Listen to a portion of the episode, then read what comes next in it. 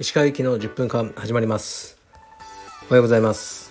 金曜日の朝ですね。今日も天気悪いですがえー、っと朝1時間トレーニングをしてまた息子とトレーニングをして今オフィスです。なんかこう息子のトレーニングしてるともどかしいのが僕が体が大きすぎることなんですよね。まあ当たり前ですけど息子に対して。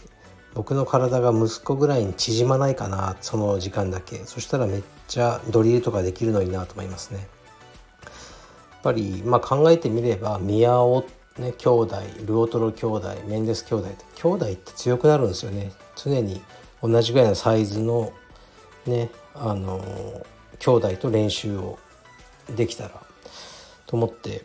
だからちょっとなんだろう、えー、とインスタのえー、っとストーリーに書いたんだけどまあ5歳ぐらいの子で真面目に充実やりたい子あったらあの1人その子を鍛えようかなと思ってうちの息子と一緒にドリルやってで息子のためにその子を使うわけじゃないですよ。2人で強くならないと結局意味ないんで。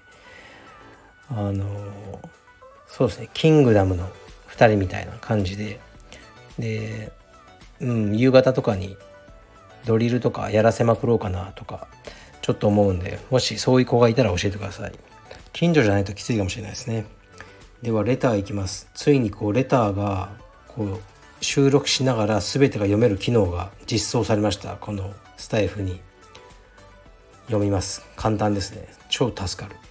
石川先生こんにちは。写真の件でご質問あります。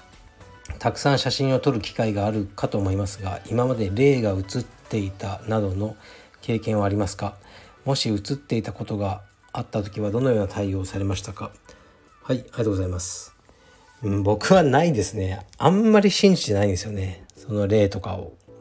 まああってもいいなとは思ってるんですけど写真にこうね霊が写るっていうのはないかなと思ってますね。うん。なんか幽霊って微妙ですよね。こう目が2つあってこう口とか岩とか見てここに顔がとか、まあ、岩はねそう何でも見えちゃうんですよね。だもっとねはっきり出てこいやと思いますよね。もう漢字でね「霊」とか。がをねこの額の上にこう漢字で「霊」とか出てたらもう認めようかなと思いますね。はい。次いきます。えー、っともうすげえやりやすいこれこの機能に早くみんな気づいてるのかな？カージーさんとかアマゾンとかも。そういえば最近僕があのフォローしている小原健さんも藤代芽衣さんも全くえー、っと収録しなくなっちゃいましたね。なんででしょうか。えー、っと読みます。映画ネタに便乗させてください。見て気分が悪くなった映画で記憶に残っているものはありますか？自分はいろいろある中でミリオンダラーベイビー海を飛ぶ夢が2回は見れませんでした。そういう作品があれば教えてください。怖いもの見たさでチャレンジしたいです。よろしくお願いします。はい。うーん。気分が悪くなる映画って結構作るの簡単だと思うんですよね。まあラース・フォントリアとかね。あのの映画とかはもう大体それ系だと思うんですよね。僕はマザー、えー、びっくりマークってやつがあるんですよね。誰だったかな？ジェニファー・ローレンスかな？はなんかめちゃくちゃ嫌でしたね。でも嫌の作り方がうまいっていうかすごいイライラ、うん、して最後も最悪の終わり方みたいな。で偶然なんですけど同じ「マザー」っていうタイトルの日本の映画がありましたね。去年ぐらい。長澤まさみさん主演の実話で。であれは本当見ててきつかったですね。とにかく僕子供が苦しむ映画とかが嫌なんでまあホラー映画だったらこうね殺したりしてもまあねエンターテインメントじゃないですか。その殺し方を楽しむみたいなあると思うんですよね。でも実話って聞いた上で子供が虐待を受けるような映画を見てるとこれ何のために見てんだろうと思いましたね。これお金払って。何の勉強にもならないしこの問題提起にも僕にはならないですね。別に虐待とか絶対しないんで元から。うーんなんかただ暗い気持ちで映画館を後にした。のはやっぱそのマザーですかね長澤まさみさんの。演技はすごかったですけどね。演技がすごいからねさらになんか暗い気持ちになりましたね。あと後味悪いけど好きなのはこの映画ね評価低いけど僕好きなのはえっ、ー、とねドンデニス・ホッパー監督でドン・ジョンソンが主演で僕が大好きなジェニファー・コネリーが出てる「ザ・ホット・スポット」っていうのがあるんですよ。これねなかなかね後味が悪いけど僕は好きですね。はい。じゃあ次いきます。レターがサクサクいきます。これ最高だな。はい。石川さんこんにちは。仕事が忙しくなると映画鑑賞に割く時間がなかなか取りづらいと思いますが何を基準に鑑賞する映画を決定していますか？はい。僕はキャストですね。好きなキャストね、俳優さんが出てる映画から見てる感じですかね。はい。うん。でまあルーニー・マーラとか今言ったようなジェニファー・コネリーとかすごい好きなんですよ。そういう人が出てる映画は、まあ、B 級映画だなと思ってもとりあえず見ることにしてますかね。好きな俳優さん誰ですかって言われると困るんですけどうーんトム・クルーズとか好きですよ。意外かもしれないですけど。とかまあさっきも言ったルーニー・マーラとか。まああと監督。だったらデビッド・フィンチャーが好きとか。そう好きな、ね、監督さん俳優さんから見る感じですね。はい。次いきます。えー、っと石川さんこんにちは。福岡在住のものです。以前福岡のレトロな遊園地カシーカ園のことが大好きだと言われてましたがいよいよあと半年で閉園だそうです。平成に入ってからほぼ赤字だったそうなので仕方ないのかもしれません。今年の夏は福岡に里帰りするそうでその時貸し会員には行ってみたりはしますか？私がこの前行った時は隣の高校を眺めながらこれが石川さんの出身校かと思うと高校時代の石川さんの残像が見えるようで感慨深いものがありました。ありがとうございます。僕の残像を見たわけですね。その、えー、霞ヶ丘高校に。ありがとうございます。貸し会行きますね。夏福岡帰るんで。でもまあどうせマスクつけてみたいな感じですよね。で遊具とかもなんか規制があったり。うんだから思いっきりは楽しめないですね。まあ仕方ないですかね。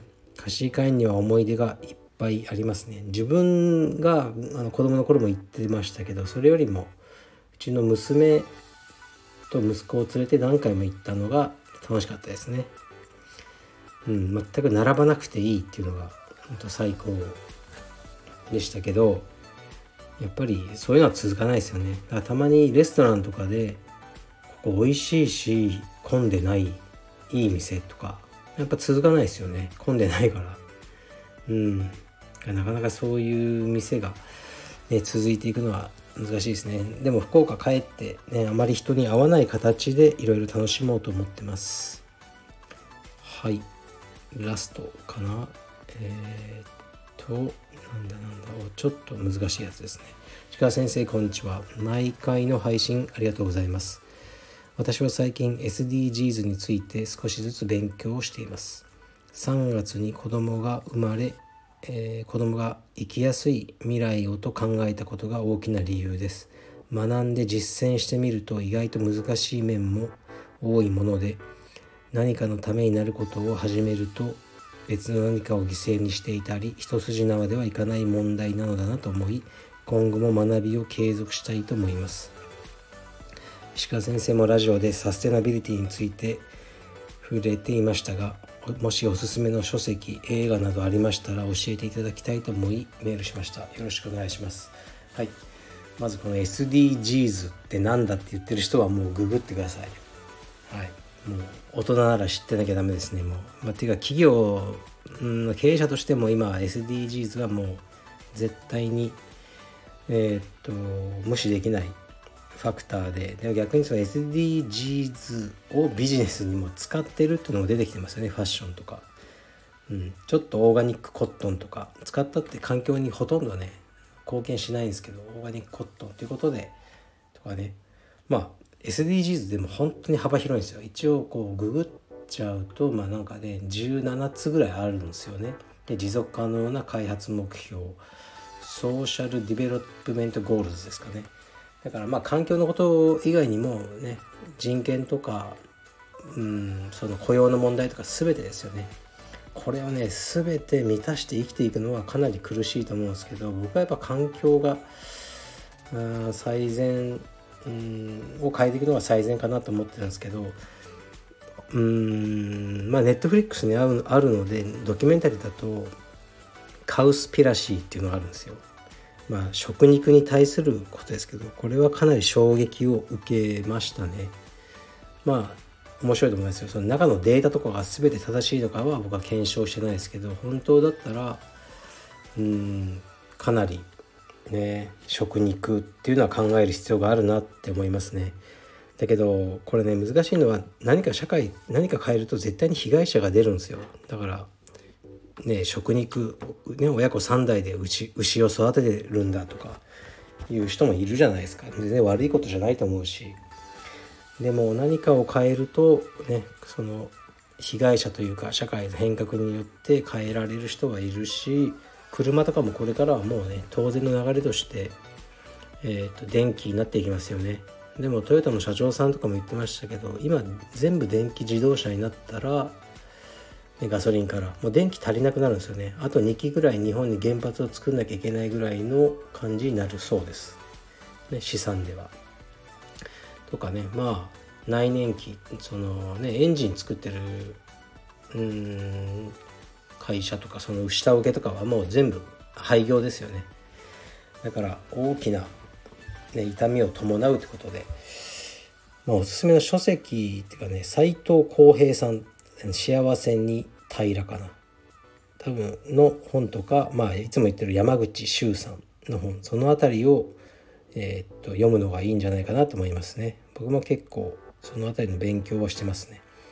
まあ、ラッキーラッキーというか充実はうんまああの SDGs という流れではこうありの業種だと思うんですよね。